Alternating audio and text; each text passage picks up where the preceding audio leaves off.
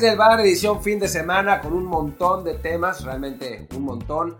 Eh, vamos a hablar de fútbol, de fútbol internacional, de la selección mexicana, de la NFL, eh, hay hasta de golf vamos a hablar porque Luis no puede dejarme un, un programa sin hablar de un deporte random. Entonces, eh, pues vamos, vamos a hablar de todo eso.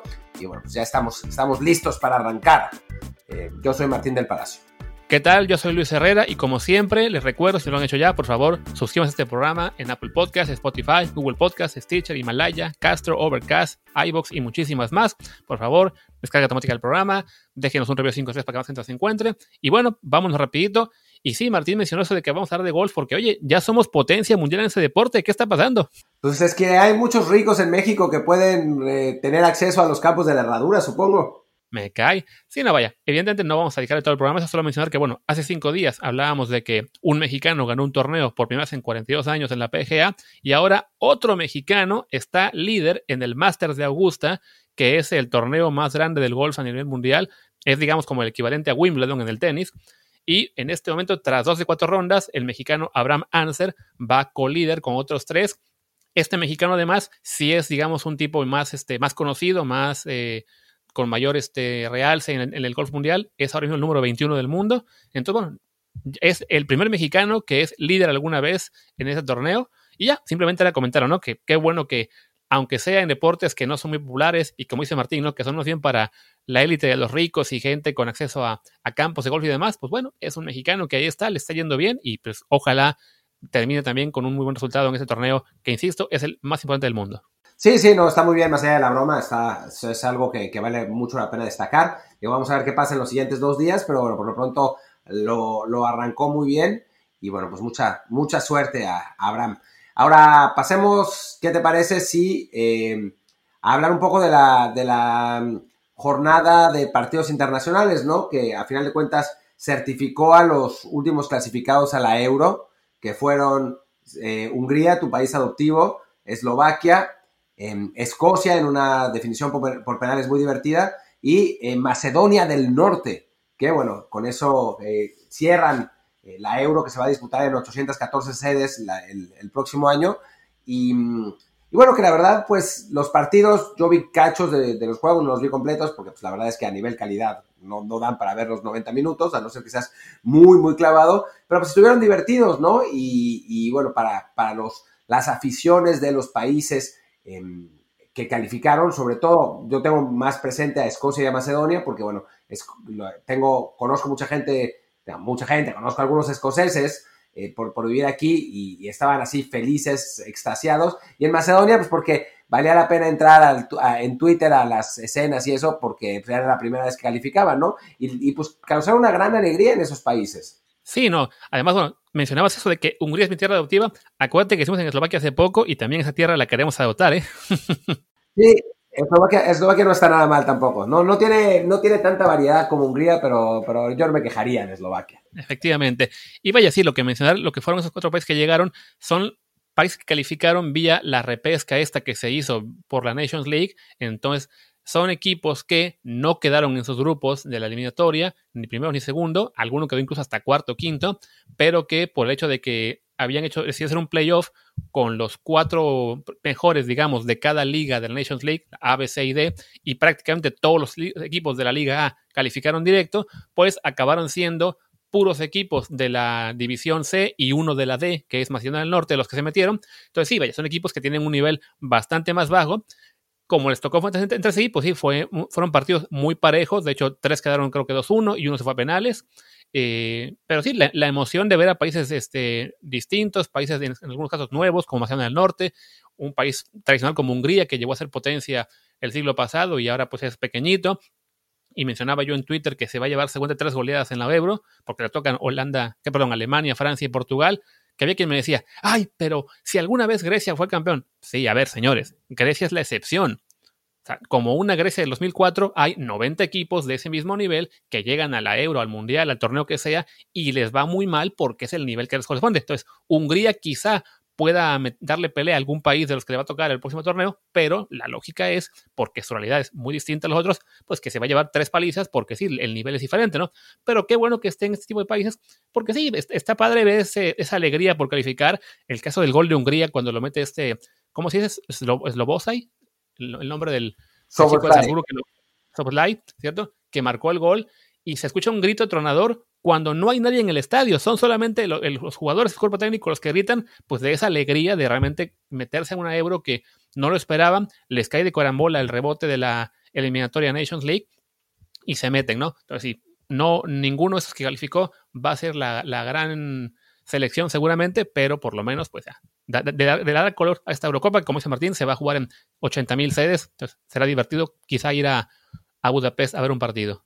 Sí, siempre y cuando abran la, eh, bueno, la visita al público. No sé si Budapest tiene, tenga, tenga partidos. Yo creo que no, ¿eh? O sea, por lo que recuerdo. sí, sí, Hungría, Hungría será sede. O sea, va a tener los tres juegos en Hungría. Ah, qué loco. Sí, yo, yo pensaba en ir a Azerbaiyán originalmente, porque ahí también, en teoría, iba a haber partidos. A mí lo que, lo que me llamaba un poco la atención también, y de lo que quería comentar es eh, la, hijo, la, la, la actitud de algunos periodistas españoles lloriqueando, y aficionados también, ¿eh? lloriqueando y quejándose de los partidos internacionales y de la fecha FIFA. O sea, yo entiendo que, que hay, eh, o sea, que hay partidos amistosos que no se deberían jugar porque viajar alrededor del mundo en, en tiempos de pandemia, pues no, no es, no es lo ideal, pero, pero los llantos de los españoles sobre la fecha FIFA me parecen francamente egoístas y rácanos.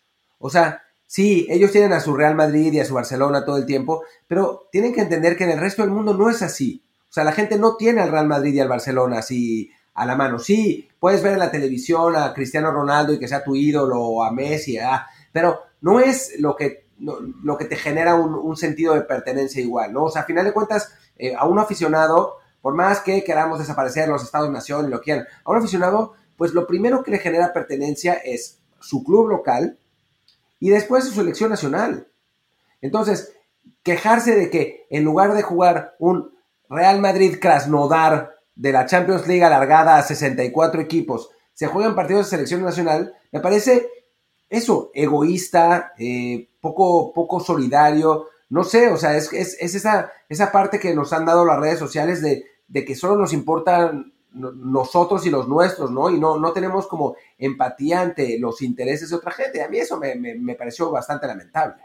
Sí, porque es además, digamos, ese sector de la afición y de la prensa madridista, barcelonista y demás de, equipos grandes, pues que es la, que más interesada está en este tipo de clubes simplemente porque son los que ganan, ¿no? O sea, que se hacen fans de chiquitos porque veían al, Madrid ganar todos los partidos, o del Barça si les tocó la era de, de Guardiola, de quien sea, y entonces se acostumbran a que ah, para mí solamente importa estar jugando partidos grandes, jugando por, por Copas del Mundo, por, por Champions, por lo que sea, cuando pues el fútbol solamente una pequeña parte del fútbol es eso, ¿no? La realidad del fútbol es que pues, hay, muchísimo más eh, equipos, selecciones, fútbol modesto, clubes de segunda, tercera división, que también tienen muchos, muchos seguidores, evidentemente, pues mucho más dispersos, pero que es bueno que tengan ese tipo de exposición, ¿no? Lo, que acababa de decir, ¿no? De qué bueno que se, que se meta Hungría, que se meta Macedonia del Norte, porque a fin de cuentas son historias que en sus países generan una, una alegría grandísima, ¿no? Yo digo, ¿cuándo fue, el caso mexicano, ¿no? ¿Cuándo fue la última vez que gritamos un gol de México como ese de, los húngaros ayer por meterse el euro? No, yo creo que ni, el de Chucky Lozano contra Alemania se gritó, igual, porque estamos ya como que un poco, eh, no sé si consentidos o acostumbrados de que, ah, bueno, ya hay cierto estándar al que tenemos que llegar. Si, si, nos toca ir a un mundial, es normal. Si nos toca jugar contra un equipo grande y meterle un gol, también es normal porque lo hacemos de vez en cuando, ¿no? Y se nos olvida que hay equipos y selecciones con realidades mucho más este, modestas que ese tipo de, partidos y de fechas FIFA pues son, su momento, ¿no? Y, qué bueno que lo pueden disfrutar, ¿no? España jugó el, creo que fue el, miércoles contra Holanda y pues, ah, sí, un amistoso que ahí estuvo. Pues bueno, no era su momento y está bien, ¿no? No tiene por qué ser todo el tiempo sobre la sección española o todo el tiempo sobre, sobre el Madrid, sobre el Barça. Se vale también disfrutar otro tipo de niveles, de ligas, de jugadores. Descubrir tipos como este húngaro que ahora sé que está en el Salzburgo y que seguramente va a acabar jugando en un equipo grande más adelante, o en los Pumas. este, pues sí, como dice Martín, es una postura muy, muy egoísta de esta gente, un poco como, como snob, como que solamente quiere ver jugar a su equipo grande y ganar una copa cada tres meses. Sí, exactamente. Aunque la verdad es que yo sí creo que gritamos igual el gol contra Alemania. ¿eh? Creo, que ahí sí te pasaste un poco de lanza. Ya, ya sí, si de pronto Hungría le gana a Francia en la Euro o algo así, entonces sí, me parece que ya, ya nos habrán superado. Pero, pero el gol contra Alemania, digo, yo tengo amigos que lloraron cuando, cuando cayó ese gol. O sea, tal vez tú y yo no, porque nosotros sí estamos mal acostumbrados, pero, pero la gente, la gente en México sí. Pero bueno, en fin, es, es lo de menos. Eh, creo que, que, pues sí, a veces, a veces pasa eso y es, o sea, es, es también la, la, este fútbol de los poderosos, ¿no? El, el, que quiere hacer la Superliga Europea y que valga más de todos los demás y, y esos aficionados, pues yo la verdad es que no, no, me gustan mucho y tampoco me gustan esos periodistas. Pero bueno, eh, ¿qué te parece Luis si pasamos a el siguiente tema de fútbol internacional, que es el de la selección nacional, eh, donde ya tenemos la alineación con la que, con la que va a jugar contra, contra Corea del Sur mañana, eh, con la novedad de que Jonathan Dos Santos no se recuperó de la lesión y a la alineación que teníamos originalmente, pues es ese cambio, no juega Jonathan, juega mm, Charlie Rodríguez en su lugar y, bueno, parece que Héctor Herrera también está en duda. Eh, me decía Kerry Ruiz, a quien tengo aquí al lado, que si no juega él, jugará Sebastián Córdoba. No sé cómo van a hacer para acomodarse, pero bueno, en fin, va, a ser interesante. Em, pero bueno, por lo pronto la alineación sería con Ochoa, en la central con Moreno y con, con César Montes, las laterales Gallardo y Chaca Rodríguez, la media cancha Herrera, Charly Rodríguez em, y, y, y, Edson Álvarez, claro. Y después adelante el tridente lógico eh, Lozano, Jiménez y Tecatito Corona, que finalmente los vamos a ver después de que el único partido que han jugado juntos fue esa madriza que nos puso Argentina feroz. Por fin tiene oportunidad Teta Martino de, ver al once casi ideal, salvo por esa, salvo por esa duda en el medio campo de, Jonathan Santos, que bueno, si no juega él, es Charlie, que uno pensaría, bueno, en este momento quizá Charlie sea mejor que Jonathan, pero tampoco en tan buen momento. Y, y, de ellos dos, quizá el titular todavía se ha guardado, pero que tiene su lesión. Entonces, quizás el punto en este momento más más dudoso en términos de, de quién ocuparía ese, ese, trío en el medio campo junto con Edson y Héctor Herrera en condiciones normales, en el que, bueno, sea quien sea, eh, se está el que juegue mañana y que entre bien de cambio, pues están ahí peleándose eso, ¿no? Ese puesto en un 11 que parece cada vez más definido. El tridente de ataque, pues sí, por fin, lo veremos nuevamente, ojalá en mejores condiciones que el, el partido de Argentina, que tenga además tiempo de, pues bueno, oportunidad de jugar mejor, de, atacar bastante, de, generar coordinación. Yo espero que lo veamos en los dos partidos, aunque tengo mis dudas, porque sí, lo ideal sería que este tridente al que le vemos tanto potencial, pues que tenga el mayor tiempo posible para, para jugar juntos, para adaptarse unos a otros y por lo tanto habría que apoyar ambos juegos, aunque sabemos que en una fecha FIFA, sobre todo cuando el segundo partido es en martes, los europeos este, suelen jugar un poco menos, les dan más descanso para que puedan regresar a su a sus clubes este, más, más frescos. Como se juega en Austria, quizá esa consideración no sea tan importante, pero bueno, sí, sí me gustaría verlos en ambos juegos, que tengan esa oportunidad. Y del resto del 11, pues creo que, insisto, es básicamente nuestro mejor 11 y nuestro punto más débil sigue siendo la lateral derecha, en la que juega Chaca Rodríguez casi casi por default. Sí, no tenemos a, nadie más. Digo, Angulo no es malo, pero también le, le falta, le falta punch y, fuera de eso no, eh, no se ve quién vaya a ser. A Tata Martino no le gusta Fernando Navarro porque supongo que por tamaño y porque es muy ofensivo, sea demasiado ofensivo y no es, eh, no es parece lo que le gusta al, técnico nacional.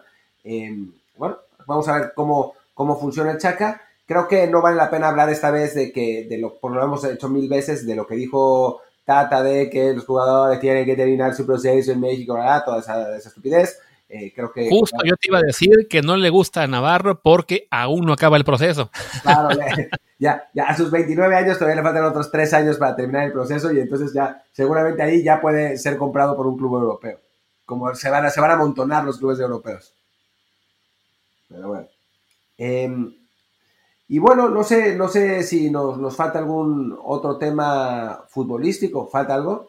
De fútbol, quizá un poco la eliminatoria de Conmebol, pero yo debo confesar que más allá de resultados, no vi mucho de lo que ha pasado en estos días. Entonces sí, estaría eh, exagerando con lo que, con lo que puedo comentar, ¿no? Veo que Argentina empató con Paraguay, que ayer Ecuador le ganó a Bolivia y sigue ahí en la parte de arriba peleando por su boleto directo al Mundial.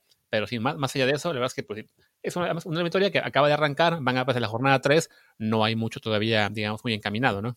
Sí, yo vi un rato de Argentina. Eh la verdad es que Argentina mereció ganar contra un Paraguay defensivo, rocoso, eh, con una patada feroz eh, del paraguayo Silvio Romero sobre Ezequiel Palacios, el argentino, que lo, al, estilo, ¿te acuerdas la patada de Duan Zapata eh, sobre Neymar en 2014? Pues así. Sí, sí, me, la vi. Así, así le dio y también lo, fracturó. Y, bueno, Argentina mereció ganar, metió un gol Messi para, para definir el partido y fue anulado por el VAR por una falta que había pasado pues como un minuto antes, pero bueno, pues se, revisó hasta allá atrás. Bueno, empezó, surgió otra vez la polémica del VAR, bla, bla, bla, bla, bla, bla. Cuando a mí lo que, lo que me hace gracia de todo este asunto de la gente que se queja del VAR es que parece que se les olvidó lo que se quejaban de los árbitros antes. O sea, no es que antes el arbitraje fuera perfecto y nadie se quejara y ahora surgió el VAR y todo el mundo lloraba. Todo el mundo llora los, árbitros eran terribles, eran mucho peores que ahora con el VAR. O sea, ahora con el VAR, pues siguen aplicando su criterio lamentable, pero cuando hay fueras de lugar de, digo, más allá de los de un milímetro, pero cuando hay fueras de lugar de 10 metros que antes no se marcaban, eh, ahora se, anulan los goles, cuando hay faltas flagrantes, eh, ahora, ahora se marcan, no sé, o sea, obviamente el VAR, al ser manejado por seres humanos y además por seres humanos sudamericanos que se la pasan dándose entre ellos, porque ya sabemos cómo es la Conmebol, pues no, no va a estar bien. Y después aparece, digo, no va a estar perfecto, porque son, son humanos los que lo manejan. Después aparece Arturo Bricio, que se inventó una regla para decir que, eh, para, justificar al VAR, y entonces eh, todo el mundo se pelea también por eso. Son los seres humanos, no es la tecnología. O sea, como alguna vez lo dijimos, estamos poniendo a un camionero a manejar un Ferrari, ¿no? O sea, pues, puede que pueda, ¿no? O sea, el camionero finalmente es bueno manejando camiones, pero tiene que prepararse y va a pasar tiempo. Y pues el bar es así. Lo que pasa es que a la gente le gusta quejarse ya. Sí, no, y además está el hecho de que la gente que se queja de que el VAR no resuelve correctamente todas las, intervenciones, se olvida de que, bueno, interviene en jugadas que por lo general igual habrían estado mal, ¿no? O sea, que, que el VAR quizá ayuda para corregir, no sé, el 50% de los errores más flagrantes que no se hubieran corregido de algún modo y entonces igual nos quejaríamos, como nos quejábamos antes, de que, ay, pero hubo 10 fallas. Bueno, pues ahora en lugar de 10 fallas hubo 5. Que sí, de las 5, 2 fueron del VAR.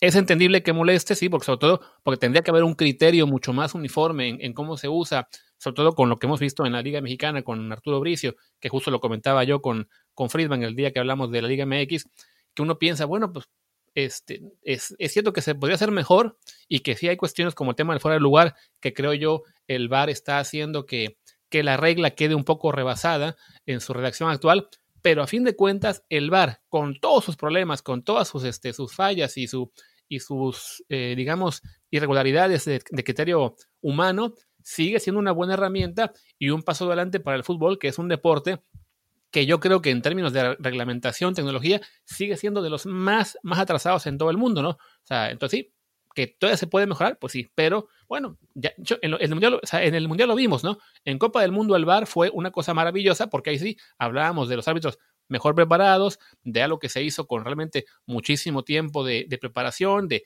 de estudio, se, se, ejecutó muy bien en Copa del Mundo y creímos que iba a ser igual en el resto del mundo, cuando no, francamente ahí sí los, árbitros no se han preparado igual, no hay la misma cantidad de cámaras o de calidad de, cámaras que están disponibles.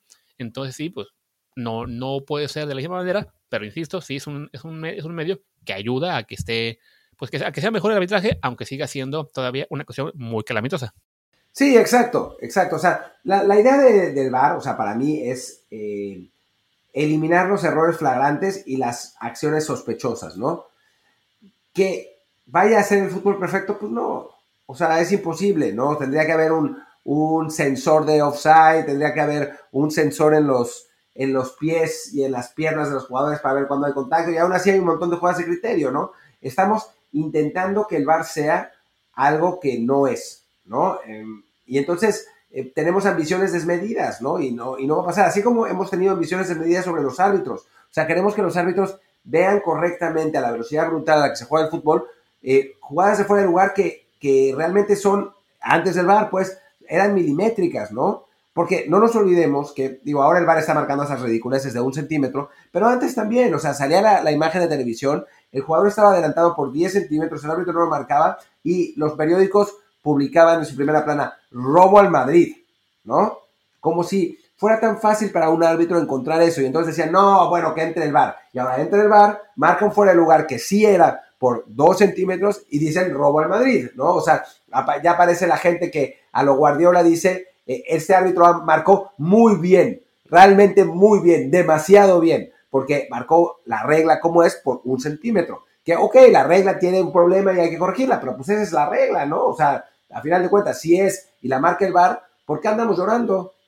Exacto, aquí lo que falta es eso, ¿no? Que el deporte evolucione, que las reglas cambien, que me da mucha risa cuando yo propongo ese tema de fuera de lugar, que para mí el cambio ideal es cambiar por completo, digamos, la redacción y que ahora sea todo el cuerpo el que debe estar adelantado y no simplemente un centímetro, una parte del pie, de la rodilla, lo que sea. Y la gente me responde, pero no, no se puede cambiar porque son las reglas. Sí, es el punto. No se trata de simplemente eh, ignorar las reglas, se trata de modificarlas para adaptarse a una realidad actual como lo que dice Martín, el tema de que los hábitos pues se ven rebasados porque incluso aunque ellos estén ahora en mejor forma física de lo que eran los hábitos de los de hace 20 años, hace 40 años, más gorditos, más viejitos, más ciegos, lo que sea, pues sigue siendo un deporte en el que los atletas son cada vez más rápidos, cada vez en mejor forma física, en que el, que el balón se puede mover mucho más rápido de un lugar a otro, pues sin duda, este, también eso al arbitraje le cuesta y por eso que haya herramientas así, pues le serviría. En todo caso, Martín, creo que ya nos extendimos muchísimo con el tema del VAR. De fútbol, por lo que veo, pues solamente nos queda quizá comentar que Mohamed Salah dio positivo de COVID. La gente se pregunta por qué y sale un video de una que estaba en una boda celebrando hace no sé cuándo. Y de ahí, pues, los de el tema de las de la MLS y sus camisetas, donde, oh casualidad, los mexicanos son los que más venden. No, la verdad es que no hay, no hay demasiado fútbol, eh, porque, bueno, es la, fecha FIFA, el, parón internacional, y entonces sin que haya jugado todavía la selección mexicana y sin que tengamos un análisis de Corea, porque pues, no conocemos ningún periodista coreano que hable español, como teníamos a, eh, bueno, Dani no habla español, eh, Dani Reyes, pero conocí, conoce bien a la selección holandesa, pues nosotros... Al revés, si habla español, no era holandés. no conocemos a ningún coreano, conocemos a algunos jugadores de la selección coreana, pero pues no es lo que... No somos expertos ni mucho menos. O sea, yo les puedo explicar perfectamente cómo juega Hyun-Min Song, porque lo veo en el Tottenham cada fin de semana, pero fuera de él, pues no conozco a todos los demás, conozco a, unos cuantos, eh, y entonces pues no, no vale la pena como abundar demasiado. Así que pues pasemos al fútbol americano, creo. Te iba a decir que comentemos un poco de Fórmula 1, pero bueno, apenas son las prácticas del Gran Premio de Turquía, que por cierto, tú estás ahí, ¿eh? te puede tocar ir a verlo si quisieras. Mañana la quali y el domingo la carrera. Sí, pasa que ya vi los... O sea, en la, las localidades están limitadas, y los precios están brutales. Y la verdad es que no sé si te ha, tocado ya ir a un gran premio, yo he ido a varios, eh, y pues no es una experiencia muy agradable de ver en vivo, ¿eh? O sea, salvo que estés frente a pits o frente a la, a la línea de llegada, digamos, y la parte de la arrancada, que además esos boletos son impagables, eh, pues no es muy divertido estar en una curva y pasar... Y el resto del Gran Premio lo estás viendo en una pantalla gigante que verías igual en tu casa. Sí, no, me, tocó, ir al Gran Premio de, la IndyCar cuando estaba en la afición, que por cierto celebraban su 90 aniversario hace poquito, y pues felicidades a la gente que nos escucha que estuvo ahí, porque además trabajamos ambos en ese periódico. Eh, y sí, como dices, no, es tan divertido, pero bueno, ya que no querrá así, simplemente comentemos de que hoy arrancaba las prácticas, a Checo Pérez no le fue tan bien, creo que quedó un décimo en una y, tres en otra. Comentó en su Twitter que, que, bueno, que no fue un gran día, pero que creen que tendrán una, una mejor quali. En una semana en la que además como que sus perspectivas de Red Bull parecen bajar, o sea, todas las, publicaciones que han salido estos días parecen apuntar a que el equipo Red Bull se va a quedar con el piloto tailandés este Albón y que él se va a quedar con pues un, año sin, sin, sin, auto porque ya está cada vez más apuntando el año sabático. También podría ser una táctica de negociación de ambos lados, ¿no? Para que por un lado el equipo quiera que, los, que Checo y sus, y sus le den más dinero, pero bueno, de momento el, el panorama no pinta tan bien para Checo, tanto en la carrera como en el, Panorama 2021. Esperemos que el lunes que hablemos un poquito de él podamos decir que fue una buena carrera, que esta vez su equipo no le costó un podio y de paso, pues que si hay por ahí alguna noticia mejor con, con Red Bull, pues también es lo que todos queremos, ¿no? Sí, bueno, y, queremos hacer una petición aquí especial para Checo Pérez, ya que está aquí en Turquía y ya que tuvo COVID y entonces no nos puede contagiar, pues que se venga con nosotros, ¿no? Aquí en el DEPA hay lugar, tenemos, eh, tenemos un whisky, Así que, pues cuando termine la carrera, eh, pues que se venga a recordar México y, nos, y se eche unos quiebres. Si nos está escuchando eh, Checo, pues aquí estamos, ¿no? Somos, eh, ni, ni, ni, ni, tú ni nosotros somos población de riesgo. Así que, que adelante. Lo, lo, que hacemos con tal de salir ya del aburrimiento en estas en estos viernes europeos, porque sí, a diferencia de lo que vemos cada semana en México, de cómo la gente cada vez se lo pasa mejor, aunque eso después lo lleva a consecuencias que ya se imaginan, pues aquí en Europa, estemos donde estemos, y la verdad es que las noches son bastante, bastante quietas, y bueno, solo por eso podemos aprovechar para grabar el programa de, de hoy también. Y sí, ahora sí creo que podemos pasar a, a, la NFL con lo que serían los picks de semana, que debemos reconocer que las últimas dos semanas nos fue un poco mal los dos, pero bueno, esperemos que esta, que esta vez sea una mejor ocasión, ¿no? O sea, a mí me va bien normalmente, y creo que a ti también en, en los picks directos. El problema es que cuando ya la, le, le, metemos la contra ¿El spread? ya es cuando se va, es un descontrol. Me estabas diciendo que yo no tuve ni uno bien la semana pasada, ¿no? Sí, no, como dices, en, en, el directo, en la quiniela, ahí sí vamos bien los dos. Creo que estamos prácticamente todas las semanas atinando a 10 por lo menos, de, de 14 a, a, a 11 incluso alguna semana. Pero sí, el, el, spread se nos ha complicado las últimas semanas, esta, sema, esta semana en particular, que no solo nosotros, me, puse yo a escuchar a, los, a lo que son, digamos, mis referencias de, de periodistas y de, de, tipsters en, Estados Unidos sobre la semana pasada, y sí, todo el mundo señala que lo que fueron la anterior, la, la jornada 8 y esta jornada 9 que recién pasó, fueron semanas de muchas sorpresas, de, de, muchos partidos que pasaron cosas que uno no esperaba. El caso de Nueva Orleans contra Tampa Bay, que todo el mundo dijo Tampa Bay y fue una paliza de 35 puntos. Entonces, bueno, esperamos haber ya recalibrado un poquito nuestro, nuestro criterio y que esta vez nos vaya un poco mejor. Y bueno, comencemos ya, ya, ya no pudimos hacer pick del partido de ayer de Colts contra Titans, que seguramente habría dicho yo Titans, entonces qué bueno que, que no lo dije por tanto. En el, en pick de NFL puse Colts, fui uno de los de los poquísimos que lo puse, aunque seguro hubiera fallado contra el spread también. Sí, sí. y bueno, en el y ya vamos ahora sí con el partido del domingo, que además por una vez está mucho mejor repartido en cuanto a juegos de la mañana y de la tarde, así que podremos disfrutar de muy bien de la jornada NFL en el Red Zone. Y pues comencemos con el Texas contra Browns, ¿no? Una, una visita de Houston a Cleveland en la que los Browns son favoritos solamente por, si no me equivoco, 3.5 puntos. Eh, Browns por 3.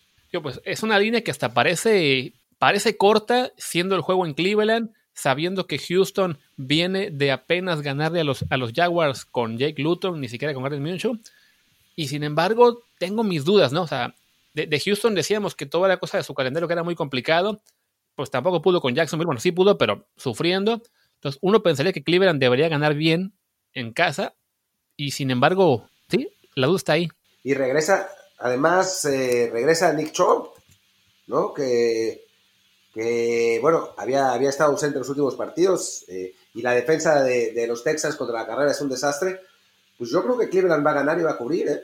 Sí, yo creo que la mayor duda, eh, y no debería ser, es por el tema de Baker Mayfield, que está en la lista COVID, que en teoría le dará tiempo para regresar, pero que ya lo vimos la semana pasada con el caso de Matthew Stafford, que no pudo entrenar toda la semana con Detroit y fue un desastre ese partido para los Lions. Entonces, quizá por ahí sea que haya más dudas en cuanto a qué también lo puede hacer o no el quarterback de Cleveland. De todos modos, la verdad es que en este momento Baker Mayfield es probablemente el jugador número 11 de 11 en la ofensiva de los, de los Browns. Entonces, sí, yo, yo como tú también creo que, que van a ganar y que van a cubrir, aunque yo no me arriesgaría a ponerlo en el, el que cubren el spread, Solo por eso, ¿no? Porque tengo esa mala sensación con, con los Browns en este momento del, tema de que no esté Mayfield toda la semana entrenando. Yo sí lo voy a poner oficial. Cuando en Cleveland me parece que eso marcará la diferencia. Perfecto. Ahora sí, vamos con el que era el primero de la lista, que es la visita del el Washington Football Team a los Detroit Lions, que en este momento lo veo que no tiene línea, creo que porque Matthew Stafford está otra vez este, en duda. Y bueno, sí, sí, hace mucha diferencia, evidentemente, que esté o no eh, el coreback de los Lions, ¿no? Pues sí, y como no tiene línea, pues no vale mucho la pena analizarlo. Yo creo que si regresa Stafford van a ganar los Lions, pese a todo, pero pues quién sabe, ¿no? Si no está, entonces los Redskins serán favoritos, pero no, pues, no obviamente no vamos a apostar en esto. Sí, no, es que yo, yo ya confié mucho en Detroit las últimas semanas y cada semana me decepcionan más, así que francamente, como dice Martín, no, no, me, no me la juego ni, ni al spread ni al directo, aunque por calidad de cada equipo, sí, si estuviera Stafford, debería ganar Detroit. Pero bueno, en ese equipo ya no se puede confiar bien. Y el siguiente partido es Jacksonville en, en Green Bay. Eh, los Packers son favoritos por 13.5. Eh, Pues regresa Allen Lazar, eh, ya está, eh, bueno, obviamente Devante Adams, está Marqués Valdez, Valdez Cantling, ya está Aaron Jones con más, con más rodaje. hijo, pues no se ve cómo los, los Jaguars vayan a poderle competir a, Green Bay, ¿no? O sea, a final de cuentas, eh, Luton lo hizo bien en la, semana pasada, pero muchas veces pasa que, un coreback novato en su primera aparición, bueno, novato, pero un coreback que nunca jugado en su primera aparición lo hace bien porque no hay ningún video sobre él, pero ya para el segundo partido los coordinadores defensivos tienen tiempo eh, para analizarlo y para neutralizarlo, entonces, eh, digo, más allá de que las armas de, de receptores y de corredores Jacksonville son razonables, pues sí veo a, Green Bay eh, ganando y cubriendo, ¿eh? aunque lo complicado con Green Bay es que es un equipo muy gitano y a veces juega de la patada, pues a tener a todos completos, pero pues esta vez 13.5 además es, una buena cifra porque está bajo el 14, ¿no? Y perfectamente puede ganar Green Bay por dos anotaciones. Sí, la mayor duda es simplemente no si Green Bay va a salir a jugar, digamos, en serio o va a permitir que Jacksonville esté ahí eh, acechando un poco al final y que pueda haber un, un backdoor cover. Yo de todos modos, bueno, creo que no hay duda que Green, Bay debe ganar, pero Jacksonville es en este momento de lo peor de la liga. Sobre todo, en parte por eso tengo tanto de con Houston de por qué le queda tan corto, porque creo que Jacksonville no es que le haya jugado un gran partido a Houston, sino simplemente que también Houston es muy malo. Pero bueno, le pongo que gana, que gana Green Bay. Creo que van a cubrir. Tampoco lo pongo como oficial, porque sí, me dan ya miedo esas líneas tan largas. Yo, soy oficial, ¿eh? Yo estoy, estoy Desatado, te quieres recuperar. Así que también va oficial. Bien, ahora sí, un partidazo de la división este de la Nacional. Los Philadelphia Eagles visitan a los New York Giants y los Eagles son favoritos por 3.5. Puta, ¿nos lo podemos saltar? Pues casi, casi. Yo diría simplemente que sí creo que van a ganar los Eagles. Y por ser un 3.5, creo que cubren los Giants, porque además los Giants han estado, digamos, bastante eh, peleones en toda la temporada, aunque no le ganan a nadie que no sea Washington pero contra el spread van 6-3. Entonces, sin hacerlo oficial el pick del spread, yo creo que gana Filadelfia, pero cubren los Giants. Va a estar interesante que, que regrese Son Jeffrey para Filadelfia. Quién sabe cómo, cómo va a estar físicamente, pero, pero bueno, por lo menos está de regreso, así que, que pues está interesante eso. Sí, los Giants han, salvo una derrota por paliza, todos los demás partidos los han puesto apretados, así que estoy de acuerdo contigo. O sea, creo que gana Filadelfia, pero, pero Giants... Eh, logra que, las Eagles no, que los Eagles no cubran el, spread. Y bueno, definitivamente no, no, voy a apostar en este partido del horror. Listo, vamos al siguiente juego de la mañana, que es la visita de los Tampa Bay Buccaneers a los Carolina Panthers. Pese al desastre del, domingo pasado, Tampa Bay es favorito por 6 puntos. Es favorito por 6 puntos y la verdad es que pues yo creo que van a ganar y van a cubrir, eh, sobre todo porque es mucho mejor Tampa Bay que Carolina y, normalmente solemos sobrereaccionar a eh, las derrotas por paliza cuando dentro de lo que cabe son normales en la NFL, ¿no? Dos equipos eh, del mismo nivel, como pasó con Tampa Bay y New Orleans Saints, puede que el matchup sea distinto, puede, digo, puede que, sí, puede que el matchup no sea bueno para uno de los dos, puede que eh, el coordinador haya descifrado el coordinador ofensivo de un equipo contra el coordinador defensivo del otro, no sé, o sea, puede, pueden pasar mil cosas que hagan que un partido termine por paliza, no es como si juegan el Real Madrid y el Atlético, que para que termine 6-0 pues pasan, pueden pasar mil años, ¿no? En esta temporada dos veces Nuevo Orleans ha puesto palizas a Tampa Bay y eso no quiere decir que Nuevo Orleans sea un equipazo feroz y Tampa Bay sea un horror. Así que Tampa sigue siendo uno de los mejores rosters de la NFC, Carolina sigue siendo un roster promedio tirando a malo y sin Christian McCaffrey aún peor, así que yo creo que gana, gana Tampa, cubre y también lo hago oficial. Sí, yo coincido. Como dice Martín, este, las palizas de repente nos hacen, nos hacen, pensar que un equipo es muy malo, pero no, simplemente los juegos así pasan. Le pasó a Green Bay justo contra Tampa Bay, le pasó en su momento también a, a equipos, este, bueno, a Baltimore que le ha pasado contra, contra los Chiefs. Entonces, sin una sola derrota de ese nivel no debería hacernos cambiar mucho la, la perspectiva sobre un equipo. Y sí, yo también creo que Tampa Bay gana y cubre. Y bueno, lo haré oficial, aunque sí. De hecho, además, ya, ya jugaron hace unas semanas en Tampa Bay, ganó Tampa por 14. Entonces, por ahí eso puede hacer que Carolina esté un poco más preparado, pero de todos modos creo que 6 puntos de línea es una es bastante, digamos, razonable y que sí puede ganar Tampa Bay por un touchdown, sobre todo pensando en que estarán tratando de, digamos, dejar una mucho mejor imagen después de lo que pasó el domingo pasado. Así que perfecto, vamos con Tampa y todos oficial al spread. Y en el último partido de la mañana. Ah, no, ya no, ya no quedan partidos en la mañana. Va a ser una mañana muy tranquila.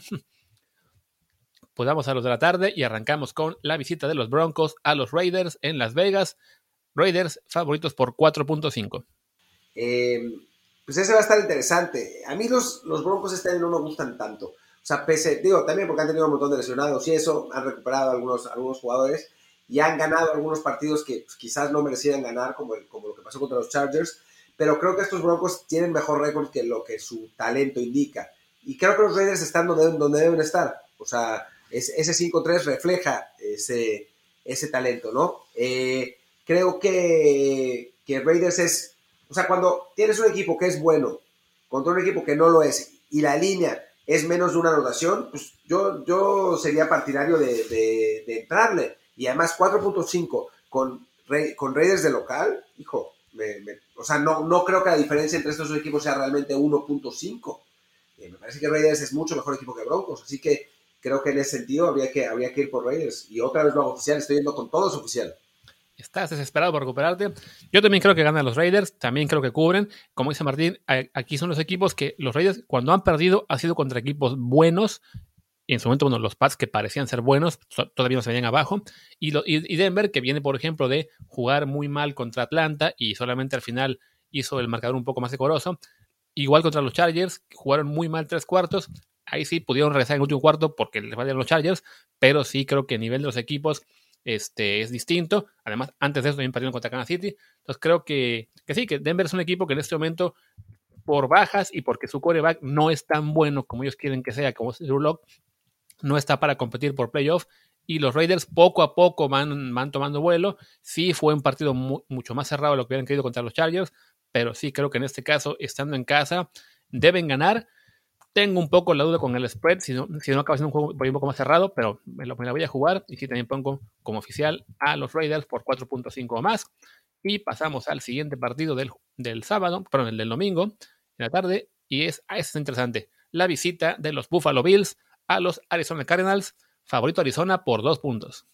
Ese está complicado, ¿eh? Está, va a estar bueno ese partido. Em, yo en Trend Zone, en el programa que tenemos en NFL, le fui a, Bills porque eh, me parece que a nivel roster es, un mejor roster y Josh Allen cuando juega contra defensas flojas tiene grandes actuaciones y cuando juega contra defensas buenas le cuesta un montón de trabajo y yo creo que en la defensiva de Cardinals puede caracterizar, puede definirse como una defensa floja, ¿no? Han tenido muchos lesionados, no me gusta el coordinador defensivo, eh, han dejado que varios equipos se anoten más de 30 puntos, recientemente pasó con Miami. Creo que los Bills con el, talento que tiene la ofensiva y eh, Josh Allen, la facilidad que tiene para encontrar los receptores cuando tiene tiempo, eh, me parece que, tiene una buena chance de ganar este partido y de, cubrir. O sea, estoy muy, muy valiente, pero creo que va a ganar. Eh, obviamente va a cubrir porque el favorito es, es Cardinals y también lo haría oficial. Sí, yo coincido. Para mí también Buffalo tiene mejor plantel en general.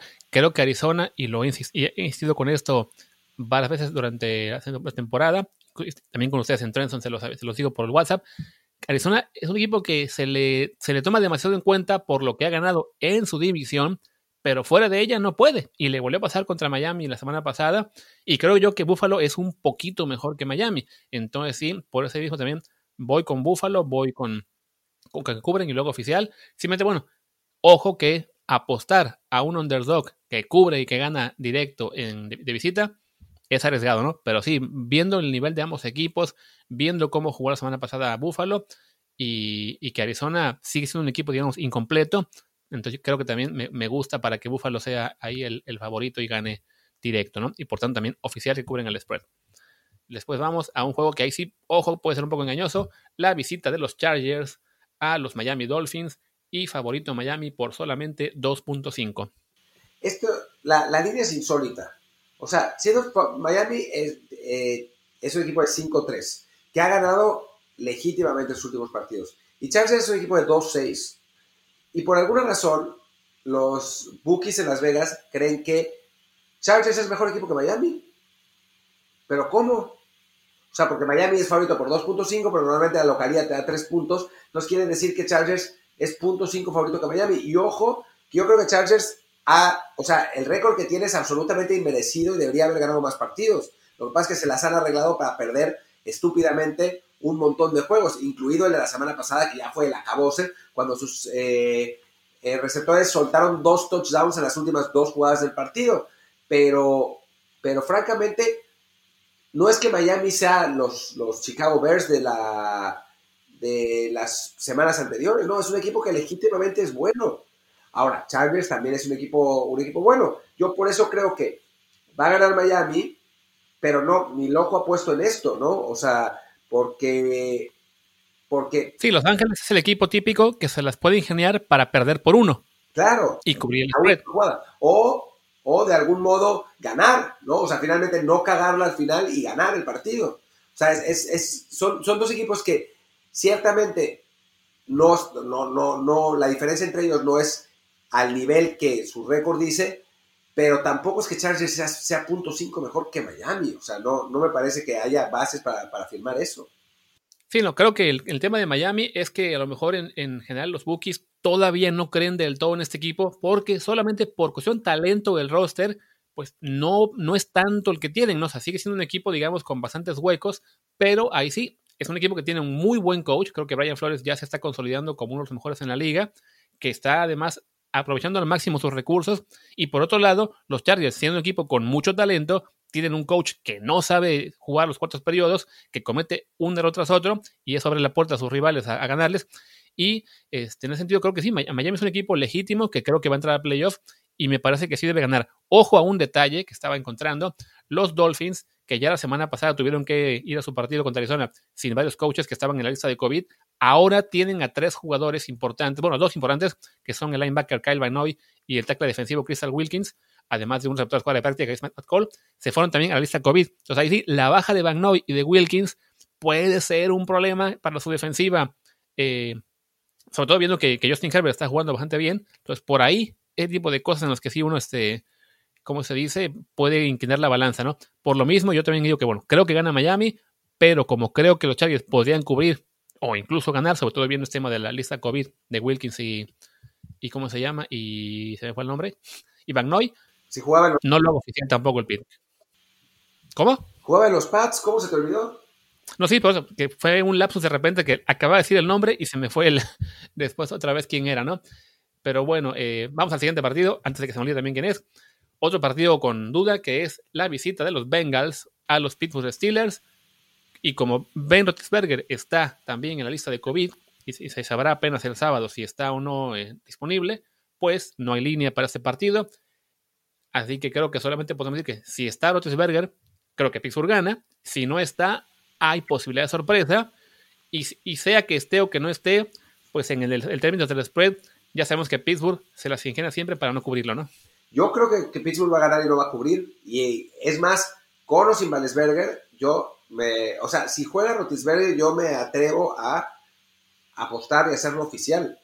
Que Pittsburgh gana y no cubre. Porque me parece que Cincinnati es mejor equipo de lo que eh, su récord dice que Pittsburgh no es tan bueno como el récord dice, sí todavía suficientemente bueno para ganar a los Bengals, pero no para el spread que va a salir, que va a ser como de 7, 8 puntos o más, eh, en un partido que creo que va a estar parejo. Así que si no juega, si no juega Rotlisberger, entonces pues ya ahí, ya no me meto, ¿no? Porque los corebacks suplentes de Pittsburgh son una, son una calamidad. Pero, pero si está Rotlisberger, yo apostaría a Cincinnati, ¿eh? Digo, va a ganar Pittsburgh, pero no creo que cubra. Sí, ahí dependerá sobre todo de qué tanto ponen la línea, ¿no? Creo que había visto que estaba la línea originalmente en 10 puntos y había bajado luego como a 7. Entonces, si, estuviera arriba del touchdown, sí se puede plantear uno pensar en Cincinnati como posibilidad de, cubrir, porque sí, eh, están jugando bien, es un equipo que además, como, como caso de Chargers, ¿no? El coreback Joe Burrow está haciendo una buena temporada de novato, están compitiendo bastante en muchos partidos y los aceleros lo vemos semana tras semana, se las arreglan para que tengan partidos cerrados, aunque el rival sea muy fácil, ¿no? Lo vimos con Dallas, que estuvo a punto de perder, y, sí, ya les toca por ahí un susto, quizá que termine siendo derrota, pero bueno, sin saber si va a estar o no Roethlisberger, de momento, pues yo nomás pongo que Pittsburgh gana, que Cincinnati cubre, pero no lo hago oficial. Tú sí, ¿no? Yo sí. Va. Y pasamos al siguiente partido, que es Uy, partido interesante. Seattle en Los Ángeles, favoritos los Rams por 1.5. Hijo, es, un partido interesante porque pues estamos viendo una de las ofensivas más explosivas de la liga contra una de las mejores defensivas, ¿no? Eh, el problema es que la defensiva de Seattle es tan mala, tan, tan mala. O sea, yo, yo sería partidario de, ir por la ofensiva turbocargada de, de Seattle, ¿no? Y de Russell Wilson, pese a que la defensiva de Rams es buena. Pero la defensiva de, de Seattle es terrible. Sí, además, estaba yo mirando que este partido es un matchup que se le ha dado muy bien a los Rams en últimas, en últimas temporadas. De hecho, creo que han ganado cuatro últimos cinco. Me tocó incluso el año pasado, cuando fui de visita a Los Ángeles, que estaban tú y Karim allá también trabajando para Trenton. Fuimos a ese partido y los Rams le dieron una paliza brutal a los Seahawks. Y esos mismos Rams, una semana después, perdieron por paliza con Dallas. Entonces, ese, ese tipo de, de partidos en el que el match-up se da, digamos, muy del lado de un equipo, sin importar que sea o no en este momento mejor, también estoy viendo que en este momento las apuestas están, digamos, prácticamente la mayor parte de la gente apostando por Seattle, siendo, digamos, igual lo que decía, un underdog de visita. Entonces, creo que es el ese tipo de juegos en los que sí vale la pena recordar un poquito la historia reciente, no digamos de muchos años, pero sí de última par de temporadas, ver que eh, Seattle tiene una defensiva sencillamente muy, muy mala, a la cual Sean McVay sabe cómo atacarle, incluso cuando es tan mala, y que siendo en Los Ángeles, yo sí me inclino porque los Rams ganan y por tanto, no por tanto, pero bueno, también que cubren el spread ganando por dos o más. Yo creo que gana Seattle.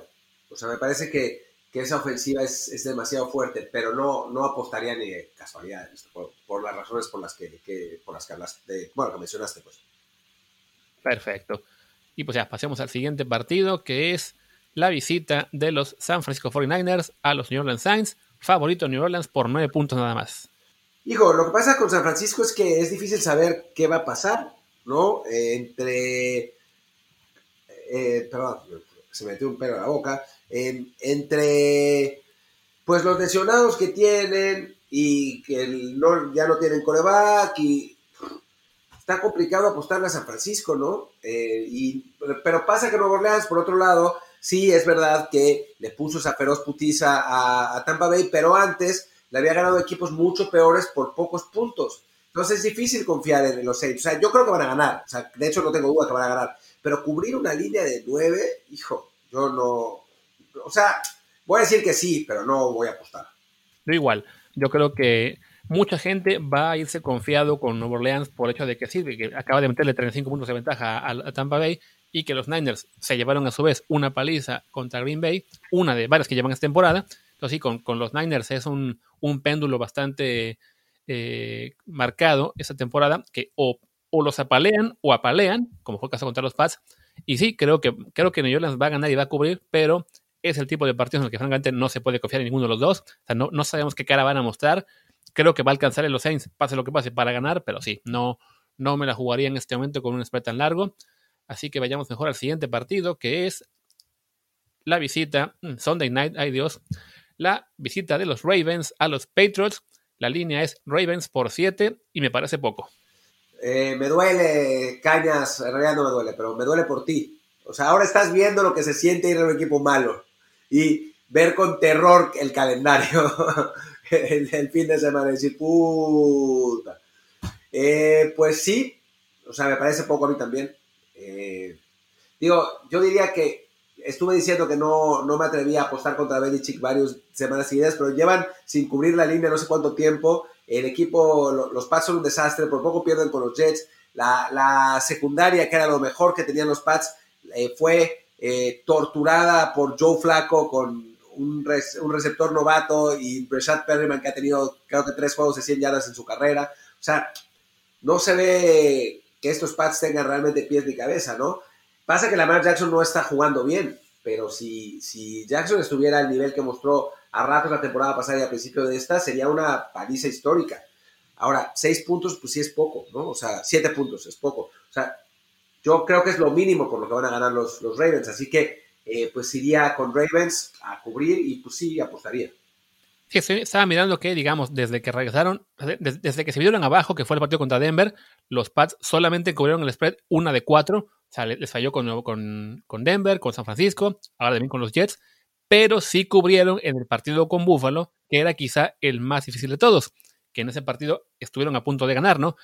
Además, en este juego, siendo en casa, uno pensaría, pues a lo mejor Belichick eh, por fin encuentra la fórmula, porque a fin de cuentas es Belichick, porque se, se, las ha ingeniado este año para jugar mejor contra los rivales más duros, como fueron los Chiefs, como fueron este Buffalo, como fueron los Raiders y, y me olvido alguno más, y de Miami incluso.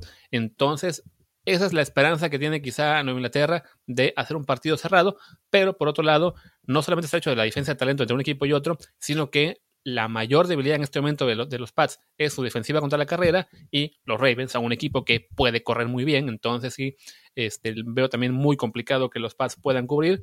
Definitivamente es, es imposible, bueno, no imposible, pero no veo manera en que vayan a ganar. Voy a decir que los, que los Ravens ganan y que cubren, pero no me, no me, no me animo a posar por, bueno, por lo que hemos visto esta temporada, de que los Pats han jugado mejor contra rivales más fuertes, ¿no? Y semana corta para Belichick también, ¿eh? O sea, si quiere ajustar, va a tener poco tiempo. Sí, de hecho ya dijo él lo que esta semana, que posiblemente es una temporada sin, sin mucho talento disponible, o sea, casi, casi resignado a que será un año pues, como lo estamos viendo, pero pues siendo el monje, capaz que esa era su técnica de la semana para que su equipo despierte y acabe un buen partido. Entonces, simplemente así. Pongo que creo que cubren los, Ravens, pero no lo hago oficial. ¿Tú? Yo lo hago oficial. Porque al final estamos acusando pancholares, así que... Estás desatado. Hoy sí, a todos los partidos. Te voy a recuperarme en una semana de todas mis derrotas de las últimas dos. Ay Dios. Y ya para cerrar el Monday Night, partidazo de la División Norte de la Nacional, los Minnesota Vikings visitan a los Bears y aunque es en Chicago el partido, los favoritos son los Vikings por tres puntos. Sí, que me parece demasiado ahora, lamentablemente. O sea, me hubiera encantado que los Bears fueran favoritos. O, sea, si eso hubiera sido la semana pasada, eh, hubieran sido favoritos. Ahora, digo, tres puntos no son muchos, pero en Chicago y Minnesota tampoco es un equipo en el que se pueda confiar mucho, pese a que Dalvin Cook está jugando como poseído.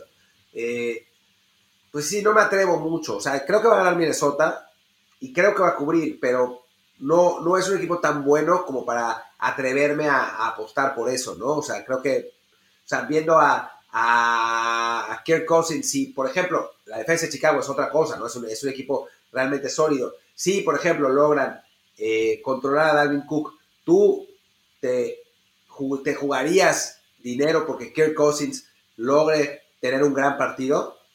No, que además Kirk Cousins en, en prime time es horrible. Además. O sea, uno sabe que la historia no juega, pero bueno, ahí está el antecedente de que creo que llegó a estar creo que 0-9 en prime time. Ya ganó un partido hace poco, pero sí no se ha distinguido por jugar muy bien como tiene eh, la mirada de todo el público encima.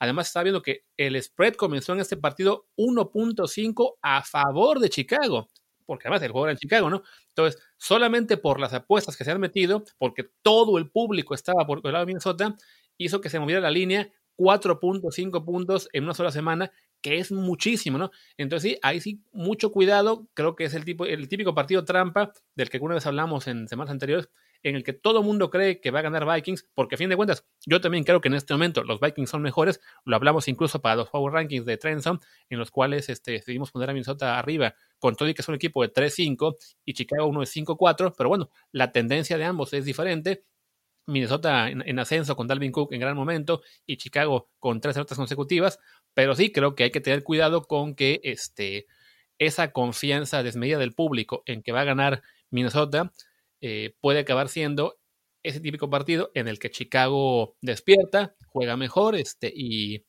todo el mundo se lleva pues un chasco, ¿no? Yo creo que va a ganar Minnesota y que cubre, pero definitivamente no lo hago oficial porque sí lo veo como el partido trampa de la semana. De acuerdo. Pues bueno, creo que con eso estamos, ¿no? Ya acabamos nuestra, nuestro desde el bar de hoy. Así es, ya podemos irnos a beber, en mi caso a la sala. en, en mi caso a ninguna parte a dormir, porque además aquí son dos horas más que en España ya es casi la una de la mañana. Así que bueno. Pues listo. Pues terminemos y ya en todo caso, si recibimos más noticias de, de la lista COVID, sobre todo de, Rotisberger y de cómo se, quién más era, eh, y de Barker Mayfield, ya mañana en un extra les puedo yo comentar eh, un poquito más de información. Por lo pronto, pues sí, terminemos este programa que además fue bastante variadito. Quién sabe qué le ponemos título. Y pues nada, yo soy Luis Herrera, mi Twitter es arroba luisrha. Yo soy Martín del Palacio, eh, mi Twitter es arroba martín de ELP y el del podcast es arroba desde el bar pod, desde el bar PO. Muchas gracias y nos vemos el próximo lunes.